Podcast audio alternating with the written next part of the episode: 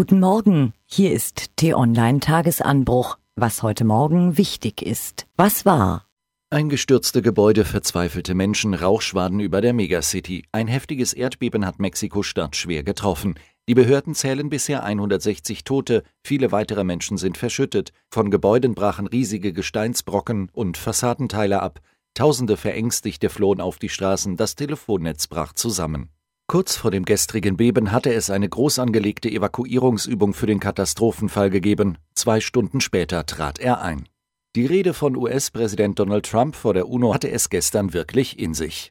Am markantesten, Trump drohte Nordkorea mit völliger Zerstörung, wenn Kim Jong-un im Atomkonflikt nicht nachgebe. Dieser Satz verliert seinen Schrecken auch nicht durch den nachgeschobenen Satz, dass ein US-Militäreinsatz hoffentlich nicht notwendig sein wird. Das zweite Zitat des US-Präsidenten, wir wollen unsere Art zu leben nicht jedem überstülpen.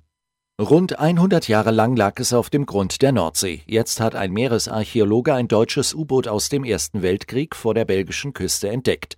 Das Boot ist noch verschlossen, sodass die sterblichen Überreste der Besatzung von 23 Mann noch an Bord vermutet werden. Nun sollen Taucher das Wrack untersuchen. Was steht an? Gerade haben die Menschen Harvey und Irma überstanden, nun naht schon der nächste Hurrikan. Mit bis zu 260 Stundenkilometern pflügt Maria durch die Karibik.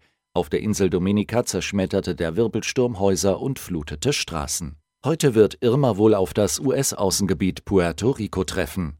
Der 31-jährige Sebastian Blume tritt im legendären Berliner Wahlbezirk Friedrichshain-Kreuzberg-Prenzlauer Berg Ost als Direktkandidat an und bewältigt seinen Wahlkampf ganz alleine.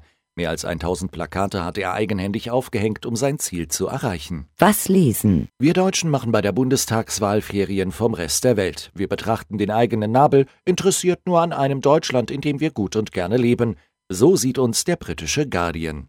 Und Erdogan der Sultan am Bosporus. Das klingt ein bisschen hämisch, doch tatsächlich bezieht sich der türkische Präsident nur zu gerne auf Sultan Abdulhamid II.